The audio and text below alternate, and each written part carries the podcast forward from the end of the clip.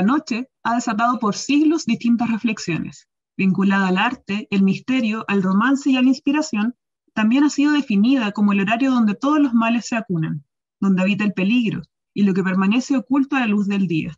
Y como todo lo que se acerca al riesgo y a la oscuridad, la noche ha estado vedada a las mujeres, o al menos a las mujeres de bien. Desde pequeñas nos advierten sobre las amenazas de la noche, amenazas que son peores para nosotras y amenazas que son solo para nosotras. Nos acostumbramos a no volver tarde, a no andar solas, a avisar cuando salimos y cuando llegamos. Así, la libertad de vivir la noche nos ha sido ajena, y cuando hemos podido vivirla, nos ha sido nueva y extraña. El peligro de la noche acecha también a las disidencias sexuales, a toda vivencia y expresión de género que quede fuera de lo hegemónico. Las disidencias quedan sujetas a una doble exposición de sufrir eh, distintas agresiones. El patriarcado se expresa en la oscuridad, a través del odio, la fobia, el acoso sexual. En los últimos años, la relación entre las mujeres y la noche ha sido de avances y retrocesos. La visibilización de la violencia, la conquista de derechos y la diversificación de trabajos y ocupaciones abiertas a la participación femenina nos ha permitido conocer y disfrutar la noche. Pero cada cierto tiempo, eventos de violencia nos recuerdan que seguimos siendo ajenas, que no somos bienvenidas, que estamos propensas a sufrir peligros de la noche y que somos culpables por exponernos y por no entender que no debemos sentirnos a gusto en ellos. Después de este caótico año, recluidas en el espacio doméstico por la cuarentena y expulsadas de la noche a fuerza de control policial y toque de queda, estas preguntas parecen más vigentes que nunca. Cuando finalicen los confinamientos y las restricciones, ¿recuperaremos la noche? ¿Ha sido nuestra alguna vez o siempre vivimos bajo un toque de queda? Bueno, bienvenidos todos al primer capítulo de Lo Personal es Político, el podcast del Observatorio contra el Acoso Chile. Mi nombre es Natalia Morales y estoy aquí con Carolina Carvajal, compañera del equipo de intervención de OCAC, que acaba de narrar nuestra editorial. ¿Cómo estás, Caro? Estoy bien, emocionada, pero contenta. Estamos nerviosas porque es el primer capítulo, pero esperamos que todo salga muy bien. Y en este capítulo yo y Carolina seremos las, eh, las guías de esta conversación que hemos tildado como recuperar la noche. ¿ya? Es una consigna que, como sabemos, no es nueva en el feminismo, que tiene una historia, pero que ahora es más importante que nunca dada la contingencia de la pandemia, las medidas restrictivas y todo lo que la Caro mencionaba ahí en la editorial. Antes de contarles un poco eh, sobre qué temas vamos a debatir y profundizar en esto, nos gustaría eh, que supieran cómo surge esta idea de hacer este podcast. Claro. Nosotros somos del equipo de intervención de LOCAC, solemos salir a las calles a, hablar sobre feminismo, a hablar sobre acoso callejero, hacemos actividades en colegios, pero debido a la contingencia nos hemos tenido que guardar, ¿cierto? Y buscar opciones para hacer actividades en línea. Y así, así como nace este podcast, eh, Lo Personal es Político, con temas súper interesantes y tenemos muchas ganas de seguir haciéndolo.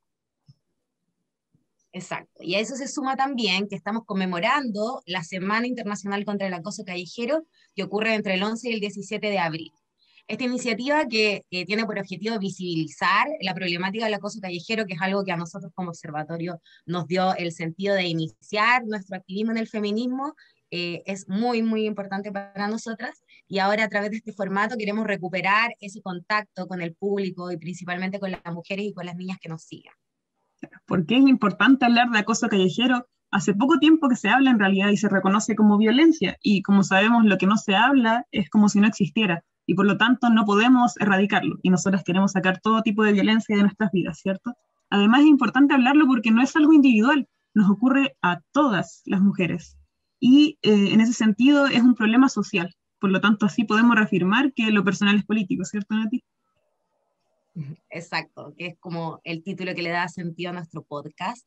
Eh, y también es muy importante recordar de que además el acoso callejero está inserto en el problema de la desigualdad de género, porque como el observatorio se ha encargado de visibilizar constantemente, no solo son más las mujeres y las niñas las que sufren este tipo específico de violencia, sino que también en los sondeos que hemos podido realizar hemos llegado a la conclusión de que son además más hombres los que cometen este tipo de agresiones. Por lo tanto, claramente esta violencia es expresión de las ideas imperantes en la sociedad sobre feminidad y masculinidad que tratamos de erradicar, ¿no es cierto?, para poder eh, liberarnos, autodeterminarnos todos como personas. Además, otro de los estudios de LOCAC, el del 2015, eh, una parte era para caracterizar el horario y el lugar donde ocurría este tipo de violencia. Y hay un dato que es interesante, a nosotros nos llamó harto la atención y queríamos relevarlo ahora, que la mitad de las situaciones de, acoso callejero ocurren en la tarde, uno de cada cinco en la mañana y uno de cada cuatro en la noche. Pero es extraño porque nos, pasa, conversábamos con Nati y con el equipo cuando preparábamos esto, que pensamos en la noche y sentimos que es el, momento en que ocurren más situaciones de violencia. Entonces, ¿por qué eso no se ve reflejado en, en, la, en las encuestas, ¿cierto? ¿Y por qué sentimos ese susto? Eso es un poco lo que nosotras queremos hablar en este capítulo y para ello queremos generar una conversación con nuestras invitadas, a quienes presentaremos de inmediato. Hoy día nos acompaña María José Guerrero, expresidenta de LOCAC, socióloga, magíster en género e investigadora doctoral en el Departamento de Gobierno de la Universidad de Essex en Reino Unido. Ella es representante también por Brasil y el Cono Sur en el grupo asesor de la sociedad civil de ONU Mujeres en América Latina y el Caribe. También nos acompaña desde Colombia Ana María Rodríguez. Ella es historiadora, magíster en Derechos Humanos, feminista, activista y también es integrante del equipo de género de la Fundación Lazos de Dignidad. Muy bienvenida. Gracias. Y desde Argentina también está Florencia Botassi. Ella está en la ciudad de Rosario, en la provincia de Santa Fe, eh, y es politóloga y magíster en Derechos Humanos y Democracia. Su línea de trabajo refiere principalmente a las políticas públicas para la niñez y la adolescencia y las políticas de cuidado desde el enfoque de género. Además, es docente y miembro de la Red Latinoamericana de Politólogas No Sin Mujeres. Bienvenidas todas, ¿cómo están? Hola, bien. Muy bien, muchas gracias por la invitación.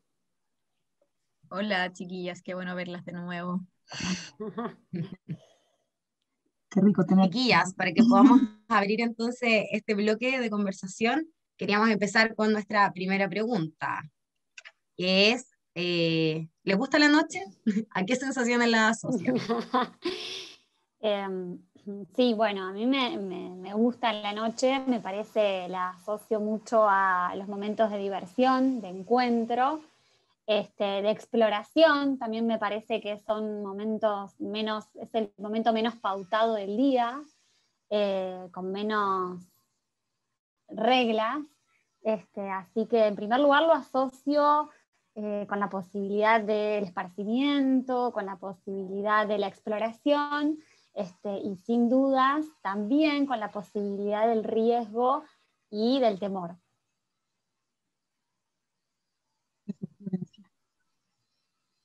Bueno, a mí me gusta mucho la noche también. Eh, también lo asocio como con los momentos de esparcimiento, de encuentro con las amigas, los amigos. Eh, también creo que existe pues un gran riesgo en la noche. Eh, lo, lo, vemos todo el tiempo, cada que salimos, cada que estamos en espacios oscuros, espacios solos, etcétera. Pero indudablemente para mí es el mejor momento del día. Eh, a mí me encanta la noche básicamente porque normalmente es el momento que no tengo que trabajar o no tengo que trabajar tanto. Eh, por lo tanto, mi disposición es simplemente como, como el relajo, pero también, más allá del, del, tema del riesgo, significa muchas veces eh, estrategias de cuidado. Eh, y eso claramente genera distintas cosas como ansiedad, como estar eh, pendiente de cómo te vas, cómo te devuelves, si vas a salir, con quién, eh, disposiciones, ¿no es cierto?, distintas, si vas a ir a un bar o lo, o que sea, ¿no? Como que esa, esa disposición al, al, al o, esa, ese sentimiento de, de que de que hay una exposición al riesgo, lamentablemente conlleva que tomemos medidas de administrar ese tipo, ese, riesgo que no tiene nada que ver con nosotras, sino que con la posibilidad siempre certera de que alguien nos pueda hacer algo, ¿no? Y hemos tenido que tomar estrategias de seguridad a lo largo de nuestra vida, ¿cierto? ¿Han tenido una diferencia, han sentido una diferencia de percepción al respecto de la noche eh, cuando eran niñas que ahora siendo mujeres adultas? Sí, yo creo mm, que, que, eso es interesante, cómo va cambiando la percepción este, en relación eh, a las edades y a las circunstancias sociales en las que estamos. Yo creo que, como planteaban ustedes al inicio del podcast, hay algo que nos atraviesa, que es esta condición de género a las identidades feminizadas y a las mujeres, este, que es estar, digamos, eh, siendo víctimas de estas violencias machistas que se, em, digamos, este, evidencian en todos los momentos del día y fundamentalmente en la noche, porque, eh, digamos, esta cuestión no reglada, asociada también a la diversión, bueno, deja también más lugar este, a la expansión de este tipo de violencias. Este, y creo varias cosas, que esa sensación de miedo y de temor también em, cambia con algo que es también la idea del estatus de mujer sola, este, digamos, que es diferente a, bueno, la mujer también acompañada, en grupo, que si bien estamos siempre, digamos, em, eh, relacionadas con este peligro, eh, si no es esa sensación de que algo me va a pasar a mí, bueno, algo le va a pasar a alguna amiga, ¿sí? Como esta sensación este, de que algo nos puede, estar, nos puede pasar, y como decía María José, la necesidad de estar todo el tiempo pensando cómo llegamos a los lugares, cómo nos desplazamos, cómo nos esperamos. Eh, también digo, ahí cabe todo, todo, una, todo, un problema porque en la noche nos queremos eh, divertir solas y, acompañadas, digo, de dos formas. Entonces también a veces esa necesidad de estar de manera eh, colectivizadas, este, como, un, como, un, mecanismo de seguridad y de acompañarnos, también muchas veces nos, quita, nos quita autonomía muchas veces o nos quita esos espacios de singularidad.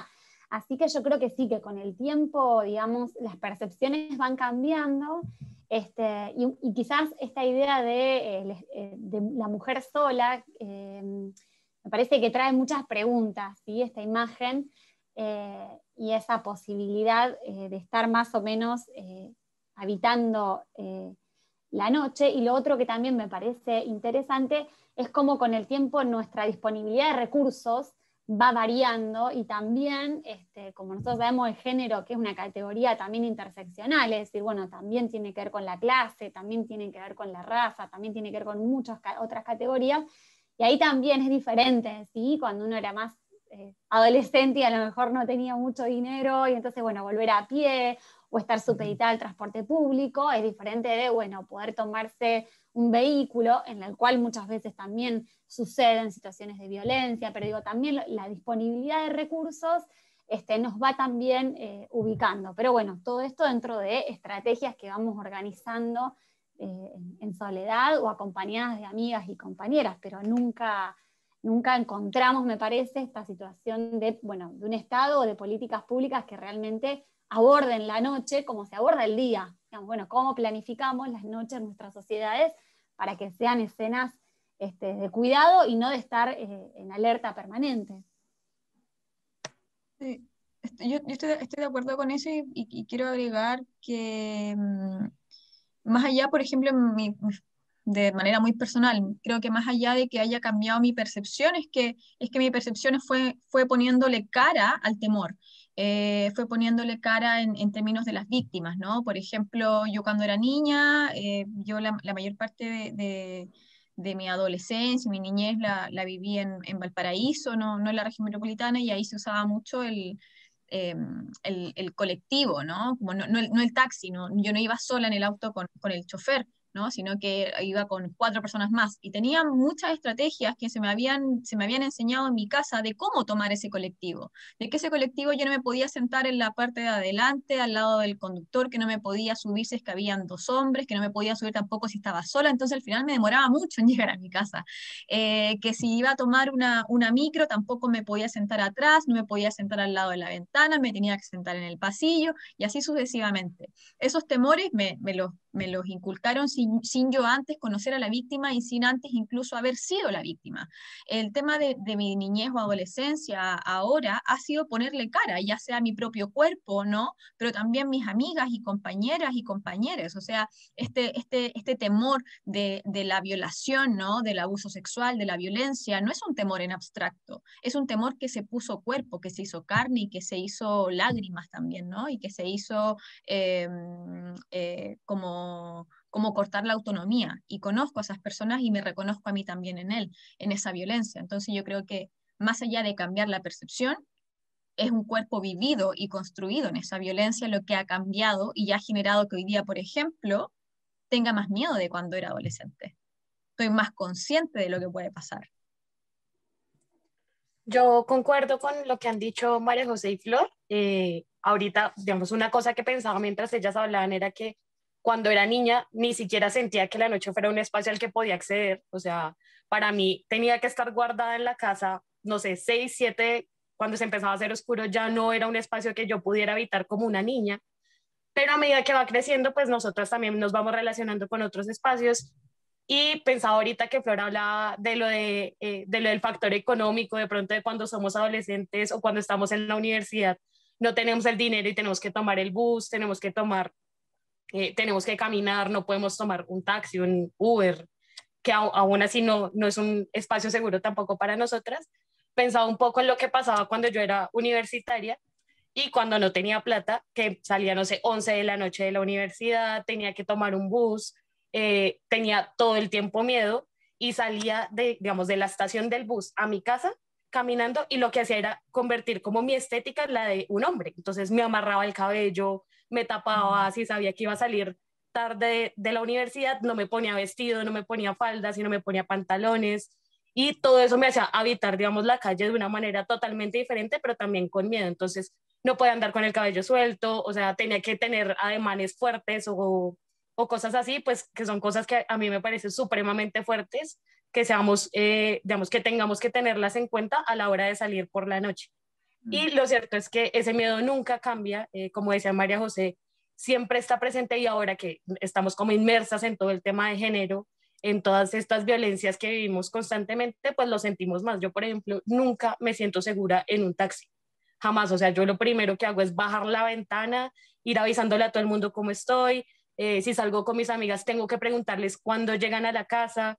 Entonces, habitamos todo el tiempo los espacios públicos con miedo. Mm. Sí, es muy interesante todo lo que traen a, la colación. Eh, me gustaría retomar una idea de María José respecto de esta acumulación de experiencias que a veces va como profundizando estos temores, estos miedos, porque tenemos más conocimiento sobre las cosas que van pasando a medida que crecemos, pero también vamos adoptando, no sé si les pasa a ustedes, como eh, una posición política respecto a esos miedos. Ustedes tres al principio decían de que les gustaba la noche, la asociaban a la, a la diversión, les gustaba salir. A mí me pasa exactamente lo mismo. Entonces de repente me pasa ahora que pese a que uno sabe que existe ese miedo, también es un espacio que quiere salir a disputar. Entonces, aunque esté ese riesgo, yo decido que voy a salir igual, aunque asumo que hay peligros y por eso tomo estas estrategias, o incluso a veces no las tomo, por lo menos yo, no sé, me ha pasado mucho últimamente pensando de que si yo voy caminando por la calle, no solamente me estoy exponiendo a un temor, sino que también voy generando seguridad para otra mujer que puede ir caminando por la calle. Entonces, de repente también esas ideas empiezan a aflorar en nuestros horizontes políticos en torno a experiencias súper cotidianas. No sé si tienen como alguna opinión respecto de eso. Mm, sí, yo creo, Nati, que está re interesante lo que decís y recién me anotaba en el cuaderno esta idea de la posibilidad de perder el control porque me parece que eh, estos mecanismos de, cuidado y de seguridad y de alerta permanente con las que crecemos en primera instancia eh, en el cuerpo, como bien señalaba María José o como, caracterizaban a María, este, que en principio aparecen como instintivamente, pero después ya le empezamos a poner eh, nombres, sabemos de, de, dónde vienen todas esas, estas cuestiones, este, creo que también este, la posibilidad eh, de perder el control y de estar en, esta, situación eh, también es algo que a mí me, interesa como disputar. Creo que eh, conociendo todos estos riesgos y conociendo y padeciendo todas estas violencias, este, también muchas veces me quedo como pensando en, en, eso, digamos, decir, bueno, también cómo tenemos que estar de manera constante y permanente teniendo una actitud, un plus de, cuidado, un plus de control, un plus de algo más. Eh, algo así como el derecho a la penumbra. Acá hay una, gestora cultural de Rosario que habla mucho de eso, decir, bueno, como ustedes saben que Rosario es una ciudad que además este, muy identificada con la violencia urbana.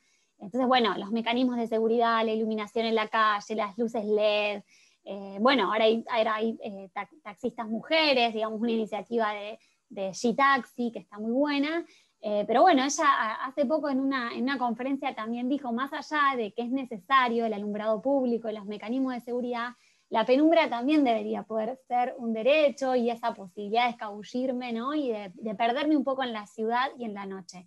sabemos que estamos años luz de eso, que falta un montón, pero bueno, digamos, también me, disparó algo de eso, ¿no? Entretenido eso del derecho a la penumbra, me gustó. Está bueno. Sí, sí, sí. Sí, definitivamente. O sea, creo que, mm, que acá hay, hay, un tema importante lo que decía Florencia, que, que esto, que el, tema de la, violencia sexual, estos temores que hay, el tema de la noche, ¿no? Básicamente es el mismo espacio público de día o de noche, solamente que en la noche básicamente no estamos, eh, o sea, vamos a ser la mala mujer que va a ser violentada sexualmente, vamos a ser la mala víctima. Eso es lo que nos convierte eh, el, cambio de hora, ¿no es verdad que hay sol y después hay luna? se acabó. Y luego después el tema de la administración en términos, que, es muy importante en términos urbanísticos, claramente, pero para todo el mundo. Pensar que porque falta una luz hay violencia sexual o que porque falta una luz va a haber más inseguridad, no fijo que la mujer va a tener miedo igual, ¿no? Eh, no va a tener menos miedo, solamente que se hace socialmente más aceptado, quizás hay, se empieza a administrar la violencia sin comprender las bases sociales de reproducción de esa violencia en términos de la iluminaria. Reducir las violencias sexuales a administración del, del, espacio y no cambiar la forma de reproducción del espacio me, parece, creo que es seguir insistiendo lo mismo, pegándole un combo al aire, gastando energía eh, esperando resultados distintos. Em, acá lo, lo, que, lo que tenemos es que la, la, calle da, da miedo, el hogar da miedo, eh, porque estamos en el lugar de la víctima constante, somos la víctima, ya sea porque lo fuimos o porque podemos serlo, porque están eh, matando mujeres constantemente todos los días, porque conocemos a personas que han sido víctimas de violencia sexual, porque lo hemos sido. Aquí no, nos enfrentamos a, a hechos de, de, violencia importantes y efectivamente en términos de sensación de seguridad, por ejemplo, yo no me he sentido más segura en el espacio público, en el transporte público en Santiago, cuando ha estado lleno de mujeres, por ejemplo, para la marcha de 8 de marzo, 25 de noviembre.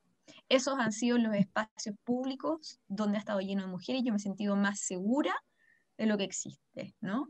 Eh, porque acá hay un tema importante que tiene que ver que, la administración del, miedo y la reproducción social eh, de los espacios públicos no tiene que ver en términos personales, no tiene que ver en términos de una luz o saber defensa personal, eh, tiene que ver con cómo nos sentimos que somos sujetas y, y nos podemos apropiar de ese espacio. Si no hay mujeres en estos espacios y si las hay en tanto mujeres con mayúsculas, es decir, en tanto mujeres que son víctimas, no nos vamos a sentir seguras, nunca. Tienen que haber mujeres en todos los espacios y tienen que haber mujeres pensando en las ciudades y tienen que haber eh, mujeres pensando los transportes, tienen que haber mujeres pensando los trayectos, tienen que haber mujeres no para hacerlo más, más habitable para nosotras en el, en el, mismo rol que tenemos, sino que para empezar a modificar desde la administración de esos lugares los roles que vamos usando.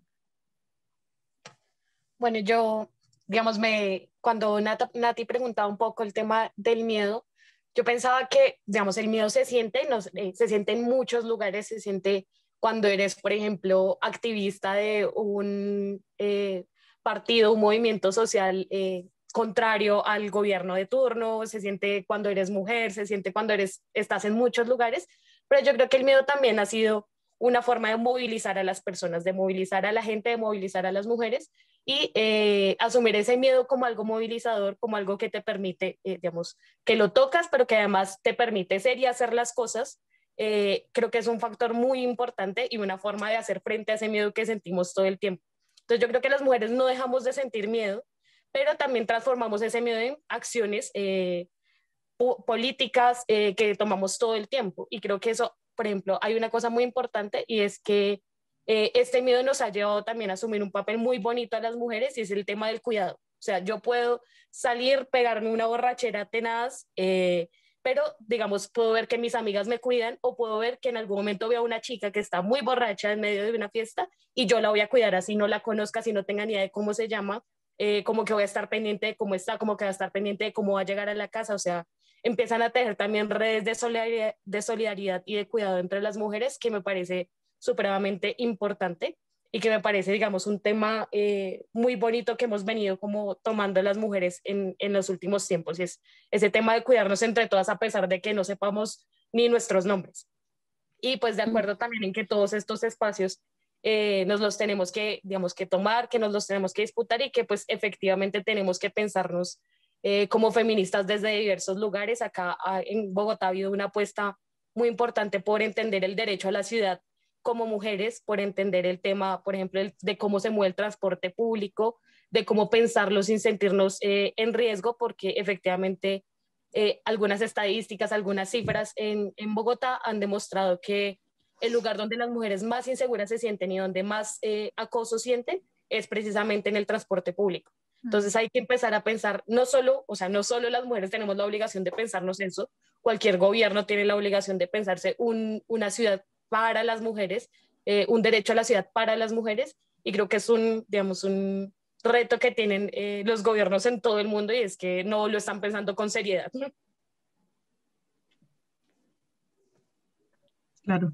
Yo cuando la Maya José dijo lo de la marcha, de verdad que como que recuerdo eso y me emocionó. Creo que es imposible no emocionarse al recordar esa compañía, esa seguridad que sentimos cuando estamos todas juntas y pucha, qué ganas de sentir esa seguridad todos los días, ¿cierto? Como, ¿qué podríamos hacer? Esa pregunta se me ocurre ahora, ¿qué podríamos hacer para sentirnos así? Como para replicar esa, esa sensación, esa emoción y esa seguridad. Porque de verdad, yo, chiquillas, me acuerdo de ese día tomando la micro ah, y teníamos que caminar mucho porque yo vivo súper lejos de Plaza Dignidad, ¿cierto? Entonces, tomar la micro y desde aquí, desde la lejanía de ese lugar, la micro llena, puros pañuelos verdes, todas acompañándonos, cantando, gritando, y en todo el camino, hasta muy tarde en la noche, nos sentíamos seguras. Y después del día siguiente, cuando ya se había acabado la marcha, había pasado, no sé, el 8M o el 25 de noviembre, eh, las calles totalmente cambiadas.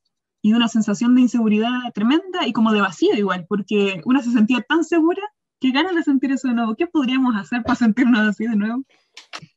Sí, está re interesante, Carolina, tu pregunta, porque, y también en función de lo que decía Ana María, pensaba dos cosas, eh, que mm, estas estrategias de cuidado también están asociadas con la posibilidad de haber podido desde los feminismos eh, poner los nombres, ¿sí? poder nombrar eh, que estas violencias asociadas al, al ámbito nocturno bueno, no tienen que ver con el consumo de sustancias, no tienen que ver con el consumo de alcohol, no tiene, digamos, tiene que ver con el machismo, ¿sí? Porque, y ahí está, está re interesante lo que trae Ana María, de la posibilidad de, bueno, yo este, me agarro una borrachera o me gusta tomar cerveza y, eso a mí no me conduce a la, posibilidad de eh, querer ser dueña de otro cuerpo, a esta dueñidad, digamos, que, que aparece tan rápidamente en la noche con este, los varones, ¿no?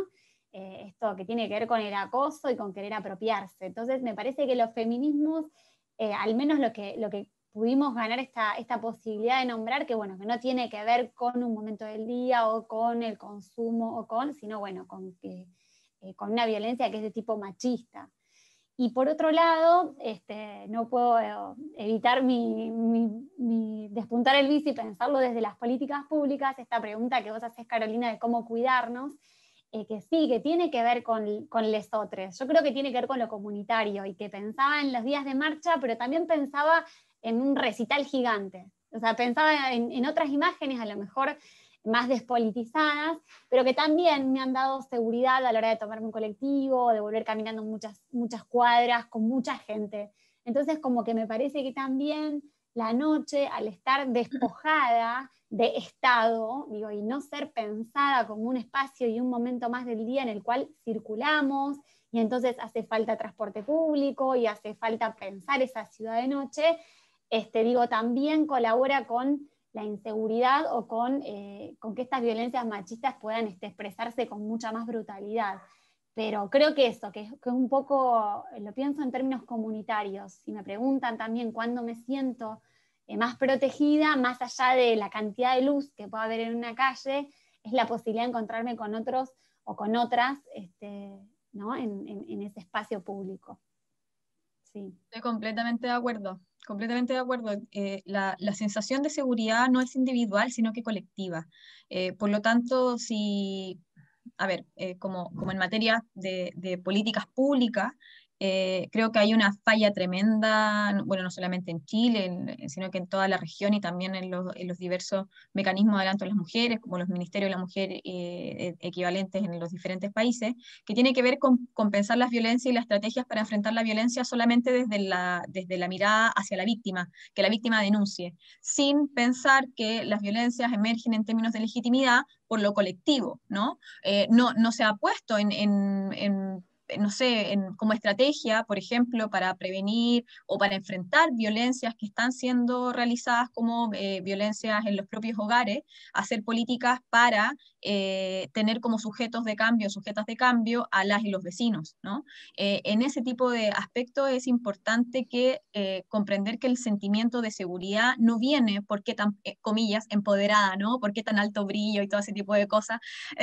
casi que es como, como mi responsabilidad sentir segura y empoderada, ¿no? Tú eres feminista, camina, usa la mini, no pasa nada. Claro, tiene que ver con lo colectivo, tiene que ver con la otra, con lo otro. Entonces, tener políticas públicas donde empecemos a dejar de lado, por favor, el neoliberalismo, por lo tanto, de paso, todos los gobiernos de derecha de la región, em, es un paso importante, porque es cómo comprendemos la colectividad y el sujeto y la sujeta por, una parte. Pero por otro lado también este, este temor y este miedo ya está alojado en nuestro cuerpo, por lo tanto no es así de simple de sacar. Lo que hay que ver también es que no existan cuerpos que recuerden ese miedo, poder pensar los espacios públicos no solamente desde la calle, sino que también cómo se distribuyen, por ejemplo, los espacios en las aulas educativas desde la más tierna infancia, cómo se están distribuyendo los patios de los colegios, de las escuelas. Eh, cuando se está hablando de, por ejemplo, que la, todo el patio de un colegio normalmente es lo que está dibujado una cancha de fútbol. ¿Cómo hay una aproximación a esa apropiación de ese espacio y no solamente la apropiación del espacio, sino que también la expresión de tu propio cuerpo?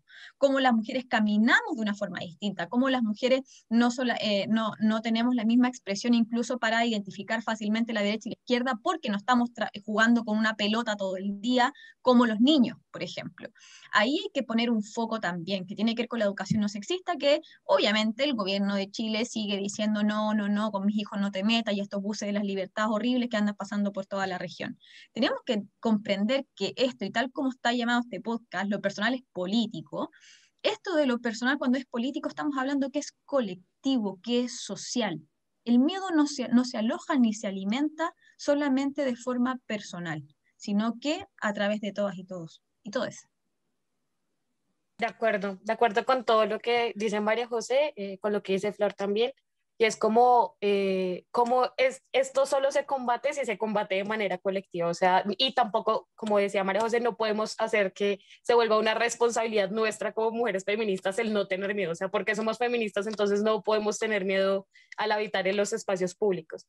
Eh, yo creo que efectivamente las soluciones se construyen colectivamente y algo que me parece muy interesante es empezar a hacerlo precisamente desde los espacios eh, que, en los que converge la niñez, porque yo creo que no hay lugares donde se empiecen a crear más espacios violentos como lo son los colegios. O sea, yo eh, recuerdo mis experiencias en el colegio y es precisamente eso, como toda esta parte del colegio que son las canchas de fútbol no me pertenecen, sino me pertenece la banquita de la esquina por allá alejada porque soy mujer, porque no puedo jugar fútbol, porque ese es el espacio de los hombres y me meto, los eh, chicos me van a echar, o sea, unas dinámicas supremamente violentas desde que somos pequeñas, desde que somos chiquitas, que nos dicen cuáles son los espacios que podemos habitar y cuáles no, y que si en efecto no ponemos, digamos, un poco el foco en que desde la educación se traten estas temáticas, eh, pues es muy difícil que a medida que vayamos creciendo y a medida que vayamos habitando otros espacios, pues evidenciemos esto también. O sea, si desde chiquitas nos estamos relacionando con que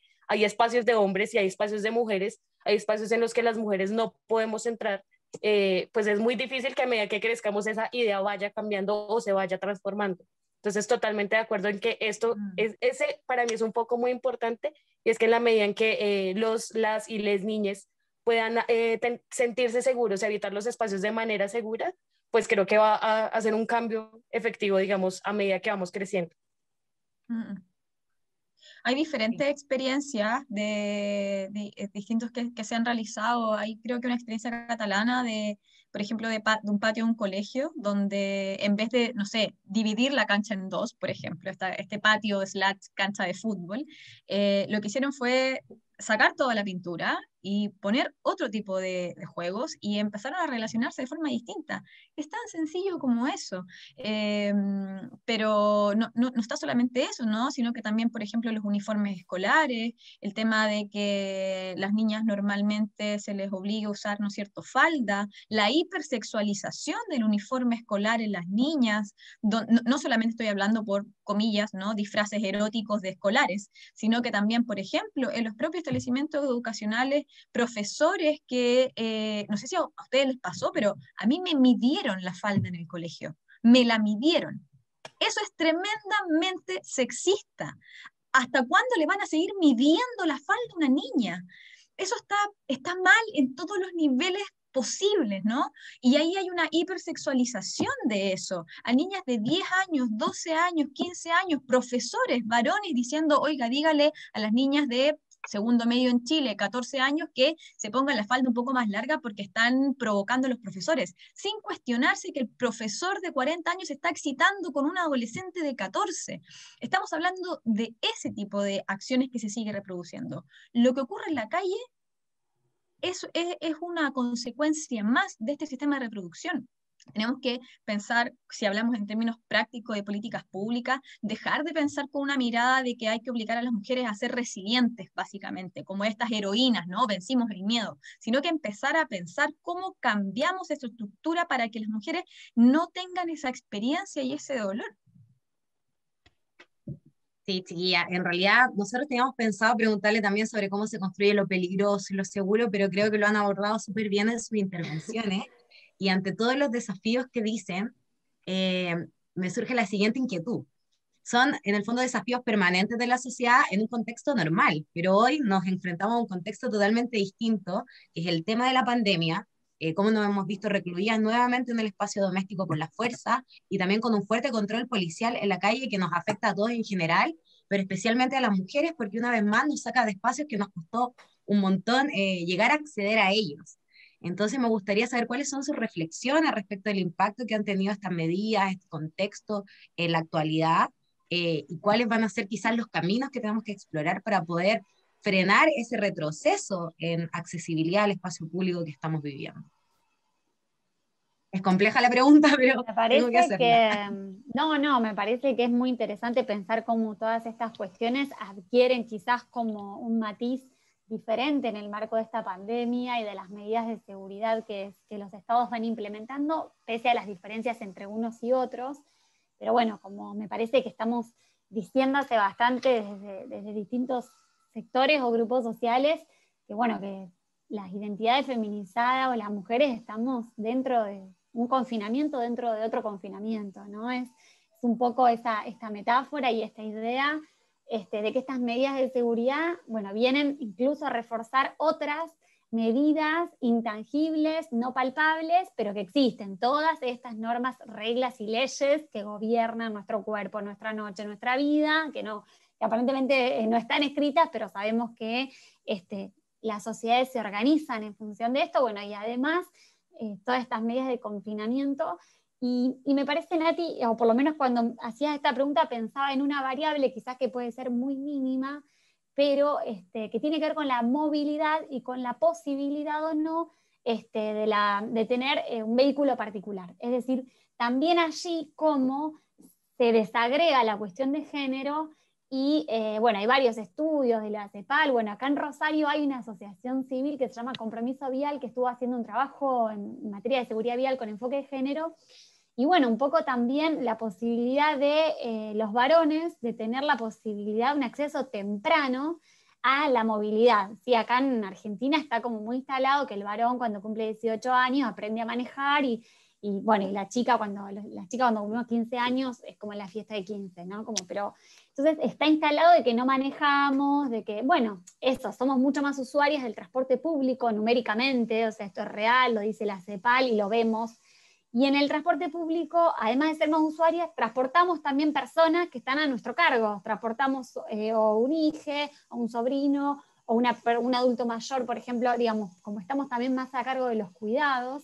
Entonces yo creo que también esto de la pandemia, eh, bueno, recrudeció esto, ¿no? Estamos como muchas más dificultades para movernos o somos mucho más dependientes de los del transporte público que es eh, estrictamente machista. Nosotros sabemos que en la gerencia de las empresas de transporte están dirigidas por varones, que no hay choferes profesionales mujeres, que en la mayoría son choferes profesionales varones, y después en el ámbito de lo privado, la posibilidad de tener un transporte mm, este, privado es del varón de la familia, es decir, en Argentina la mayoría de los autos están inscritos este, por varones, digamos, más allá de que a lo mejor pueda o no usarlo algún otro miembro de la familia. Así que me, parece que ese también puede ser un punto de entrada, eh, quizás este, secundario, periférico, pero que también este, profundiza las desigualdades en el marco de la pandemia. Es una buena perspectiva, porque ahí vemos cómo las desigualdades se van superponiendo, ¿no es cierto? Y retroalimentando. A mí, bueno, el tema de la pandemia me parece supremamente difícil, la verdad, porque es una cuestión en la que eh, el tema de las violencias eh, se vive tanto en el ámbito privado como en el ámbito, como en el espacio público, ¿no? Digamos, en, en, en Colombia un poco lo que ha pasado es que los aumentos en los casos de violencias basadas en género en el hogar se han disparado de una forma, eh, digamos, increíble durante el tema del confinamiento. digamos, la línea púrpura, que es la línea que atiende acá los casos de violencias basadas en género, eh, durante la pandemia ha aumentado la cantidad de llamadas como al 200%. es una cosa que uno dice, en, en, el tema doméstico se han incrementado un montón las violencias basadas en género. Pero resulta que pues en el, en el espacio público también se, han aumentado, también eh, se han eh, evidenciado muchísimos casos de violencias basadas en género y las medidas que se han tomado han sido, pues que uno dice como, pero también cómo, cómo se les ocurre, ¿no? O sea, es como increíble. Por ejemplo, acá alguna vez, creo que en, algún momento se lo comenté a Nati, eh, hubo un intento de hacer pico y género. Entonces era, las mujeres pueden salir los días pares y los hombres pueden salir los días impares. Una cuestión que primero es una medida binaria terrible y segundo, pues eh, nos eh, decía como, ay, esto va a generar mayor seguridad, pues porque las mujeres en la calle pues están solo mujeres, entonces van a sentir más seguras. Y lo cierto es que primero no va a pasar y segundo, eh, las mujeres, eh, eh, digamos, de organizaciones de mujeres, las organizaciones feministas decían, nunca nos hemos sentido seguras, por ejemplo, con la presencia de la fuerza pública. Entonces, ¿cómo, cómo creen que en, un sentido en el que se puede hacer eso y en, un, y en una medida en la que, digamos, hay ONGs que han tratado el tema? ahorita, digamos, uno de los mayores casos de los mayores casos de violencia los hace la fuerza pública y en especial la policía, cómo nos vamos a sentir seguras habitando en la calle y sintiéndonos que vamos a estar protegidas por la fuerza pública. Entonces, esa es una cuestión que a mí me parece muy difícil, muy complicada. La pandemia eh, en muchas medidas ha disparado las violencias basadas en género, ha disparado los acosos.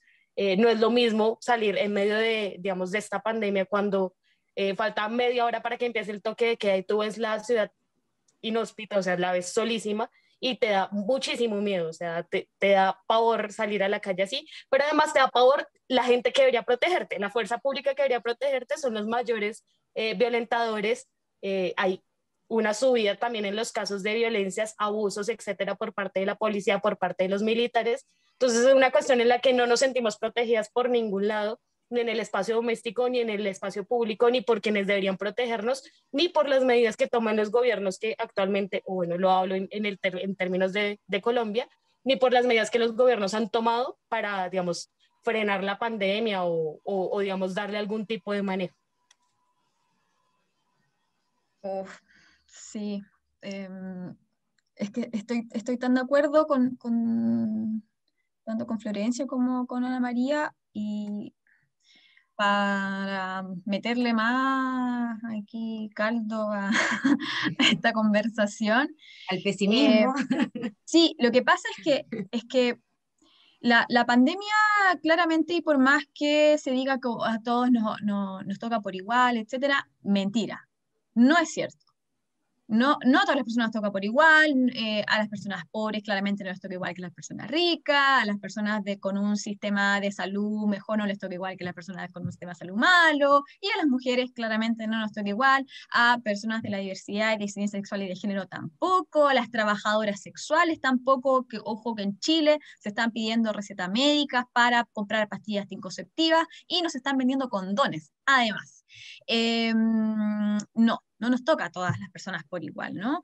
Eh, y claramente, tal como, como decía Florencia, ¿no es cierto?, también se han, eh, em, se han evidenciado diferentes estadísticas ya llevamos un año en la pandemia.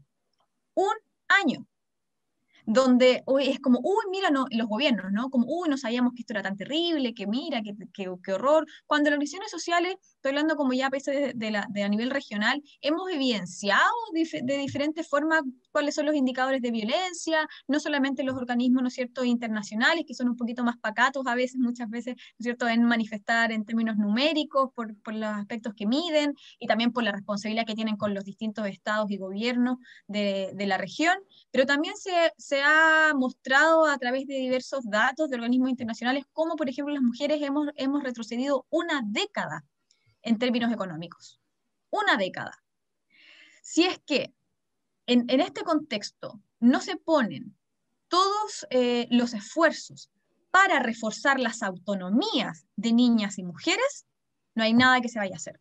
Aquí se requiere em, presupuesto público y presupuesto público real, porque los ministerios de las mujeres y de equidad de género de todos los países en la, región siguen siendo un saludo a la bandera en términos de la repartición pública del presupuesto de los estados no se genera la o sea, no se entrega la cantidad de recursos monetarios que se debiesen entregar para afrontar las violencias de género que se estipulan dentro de los ministerios, porque tampoco se hacen todas, de manera adecuada sin pandemia, menos con pandemia.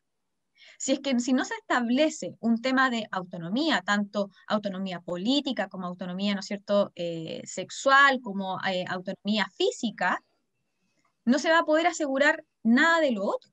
Eh, comprender que efectivamente la, pandemia afecta de forma distinta a hombres y mujeres y, por ejemplo, como muestra un botón en términos económicos, no va a hacer que nosotras podamos tener efectivamente mejores o mayores desplazamientos. Tal como decía Florencia, el término del cuidado es pero un eje central. Las mujeres no andamos solas en la calle. Efectivamente, eh, usamos más el transporte público, menos tiempo que los hombres, pero lo usamos más, pero es porque nuestros trayectos también son más cortos, pero también son más a un día. Tenemos más trayecto durante un día que un hombre en el transporte público más cortos, pero más. ¿Por qué? Porque uno sale de la casa, va a dejar al hijo, a la hija o al hija al colegio, luego va a comprar, luego va a su trabajo remunerado, luego vuelve a hacer el almuerzo, luego va a buscar a su hijo o hija a la casa, vuelve a la al, al colegio, luego vuelve a la casa y así sucesivamente. Ahí hay un tema de autonomía. Y efectivamente la pandemia impacta en eso. ¿Cómo una persona que no tiene, por ejemplo, los medios económicos para solventar toda situación va a poder afrontarlo de forma eh, personal? Aquí los estados son los que tienen la responsabilidad. Y ojo, que los estados han, em, firmado distintos tipos de tratados internacionales y protocolos facultativos, por lo tanto, si no lo hacen, están atentando hacia las autonomías y por lo tanto están también violando los derechos humanos de las mujeres por eh, no actuar como se debiese. Eso, es pesimismo, perdón. Sí, yo creo que todas compartimos esa sensación un poco de, pesimismo, de temor. Eh, obviamente también de ganas de trabajar para contribuir en la medida de nuestro espacio a que este daño se pueda revertir lo más pronto posible. Eh, y eh, como decía la María José, es súper importante enfatizar en la responsabilidad de los estados, ¿no es cierto? No solamente de nosotras como mujeres, de los activismos, sino que la responsabilidad primera que tienen los estados como garantes de los derechos de las personas en general en realidad es como una panorámica súper desalentadora saber que como región compartimos tantos desafíos y peligros, lo que traía a colación Ana María respecto de la fuerza pública, que es un temor real que nos amenaza a las mujeres, también Flor de la desigualdad económica, ¿no es cierto? Y toda esta... Y me quedaría con una frase de María José, que es eh, que el esfuerzo tiene que estar dirigido a reforzar las autonomías de las mujeres en todos los espacios, ¿no es cierto? Se volver un poco al problema estructural eh, siempre va a ser importante para que podamos tomar como el camino correcto. Les queremos agradecer profundamente a las tres por haber estado acá con nosotras. No sé si quieren brevemente dejar unas palabras al cierre para que podamos pasar a nuestras recomendaciones finales. Eh, Flo, ¿algo con lo que quieras cerrar? Bueno, no, muy, muy linda esta charla. Me parece un poco cuando Nati me, me, hizo esta invitación, también le decía la posibilidad de que bueno, podamos también replicar esta experiencia este, más adelante. Me parece bueno, un tema súper interesante este, y que es re importante ponerlo, porque me parece que nosotras estamos todo el tiempo alambrando sobre, este, sobre la tragedia, que, forma parte de nuestra vida pero bueno, también queremos disputar los espacios de, diversión y de autonomía. Queremos ir por eso. Me, quedo un poco con esta, con esta idea eh, para adelante y también pensar en que estos gobiernos que están gestionando la pandemia son gobiernos de varones y que necesitamos representantes eh, de, distintas identidades, de diversidades, de mujeres. Bueno, necesitamos también realmente un cambio en la dirigencia política es que pueda dar cuenta de estos aspectos que me parece que quedaron caducos porque la política de los gobiernos está en gabinetes formados por varones. En Argentina está bien claro, nosotros después del gobierno de Cristina tuvimos, bueno, ahora tenemos un gabinete todo hecho bien de varones, excepto, bueno, eh, Cristina que es la vice, pero bueno, necesitamos eso también, este, eh, dirigencia política y pensar también que los riesgos de la noche Em, tienen que ver con las normas, tienen que ver con el Estado, pero también tienen que ver con los cuerpos y con un trabajo este, mucho más profundo de eh, que podamos quitarnos también este, no solo el miedo de nuestras propias biografías, sino poder discutir las nuevas masculinidades que necesitamos para que existan sociedades menos violentas, ¿sí? como que las leyes y las normas acompañan, pero no transforman totalmente lo que necesitamos modificar de raíz. ¿no? Palabras al cierre, María José. Em, muchas gracias por, la invitación. Creo que eh, yo siempre digo esto, creo que mujeres hablando y tomándose distintos espacios y ciberespacios es tremenda revolución. Eh, nuestra historia del feminismo en, Latinoamérica así lo demuestra eh, y así lo han evidenciado diversas compañeras ya hace, hace muchos años, hace muchos años atrás. Em, creo que el, activismo político es tremendamente importante y muy revolucionario cuando, cuando hay, hay, mujeres hablando desde, desde su posición. Nada, solamente agradecer este espacio y ojalá, espero, que Latinoamérica empiece a dar un giro importante, em, porque, porque ya lo estamos haciendo, ¿no? Sí, todas las mujeres acá hemos, hemos, llegado para quedarnos y no nos van a callar. Así que eso, aguante, compañeras. Ana María, palabras al cierre. Bueno, pues primero muchísimas gracias por la invitación, un gusto compartir con todas ustedes, poderlas escuchar y mirar pues todo lo que está pasando en la región. Eh, quiero cerrar con un poquito de esperanza el espacio y es contarles que ahorita, justo ahorita, ayer y hoy, se está dando un espacio muy importante en Colombia, que es la Convención Nacional Feminista, y es un espacio en el que eh, las mujeres han estado hablando sobre lo que van a ser las próximas elecciones eh, de presidencia y de gobierno en general. Y quería comentarles eso un poco y es como también cómo nos estamos pensando a través de los ejercicios de las organizaciones feministas, eh, cómo llegar al poder y cómo ser opción de poder precisamente para garantizar todos estos derechos que digamos que, que, como decía María José, se han firmado en, distintos, en distintas leyes, en distintos instrumentos internacionales, pero que solo se van a hacer realidad si los gobiernos tienen voluntad eh, de cumplirlos, ¿no? Entonces les dejo esa, esa digamos, ese, esa pequeña esperanza que está pasando en Colombia es que se lanzaron dos, dos candidaturas de mujeres feministas, una mujer feminista defensora de derechos humanos negra y una mujer que ha estado en la política constantemente y pues que esperemos que tengan la posibilidad de crear una agenda común en términos de feminismo y que eh, se pueda ver evidenciado en las próximas elecciones y en los próximos gobiernos. Muchas gracias. agradecemos infinitamente por esa esperanza. de esperanza. Y yo creo que igual hay gotitas de esperanza en todos nuestros países y en los distintos lugares también. Aquí en Chile hay muchos espacios que se están eh, se están peleando, ¿cierto? Nos estamos tomando muchos espacios, como el tema de las candidaturas a constituyentes, ¿cierto? Entonces, tenemos muchos espacios que tomarnos y seguir luchando, ¿cierto? Así que muchas gracias, compañeras. Eh, ahora eh, hay una sección del podcast que es sobre recomendaciones que quisimos ponerla porque creíamos que era importante dar lugar, espacio y voz a, a, algunas iniciativas que nos sirven a nosotras, ¿cierto? Como por ejemplo, Conduce, que es una empresa de transporte femenino y sonoro, que tiene como objetivo transportar de manera segura. Tiene servicios normal, así como los Uber, tiene servicio normal de delivery y también un SOS que eso corre por su cuenta, como dice en la página. Es totalmente gratis. Entonces se puede, uno se puede comunicar con ellas por las redes sociales, en Instagram, conduce con dos O, en Facebook, conduce, conduce con dos O, la última, y en la página web www.conduce.cl. Entonces esa es la recomendación que queremos dejarle, eh, pensando también en todo el tema que hablamos en este capítulo, ¿cierto? Así es. Bueno, y con esas recomendaciones cerramos nuestro capítulo de hoy, pidiéndoles a todos, a todas y a todos que queden atentos a nuestras redes sociales. Nos pueden seguir en arroba Chile en Instagram o buscarnos en Facebook también. Y ya vendrán nuevos capítulos sobre otros temas muy interesantes para el feminismo en este contexto tan particular. Muchas gracias a nuestras invitadas y nos vemos en un próximo capítulo. Chao. Muchas gracias. Gracias.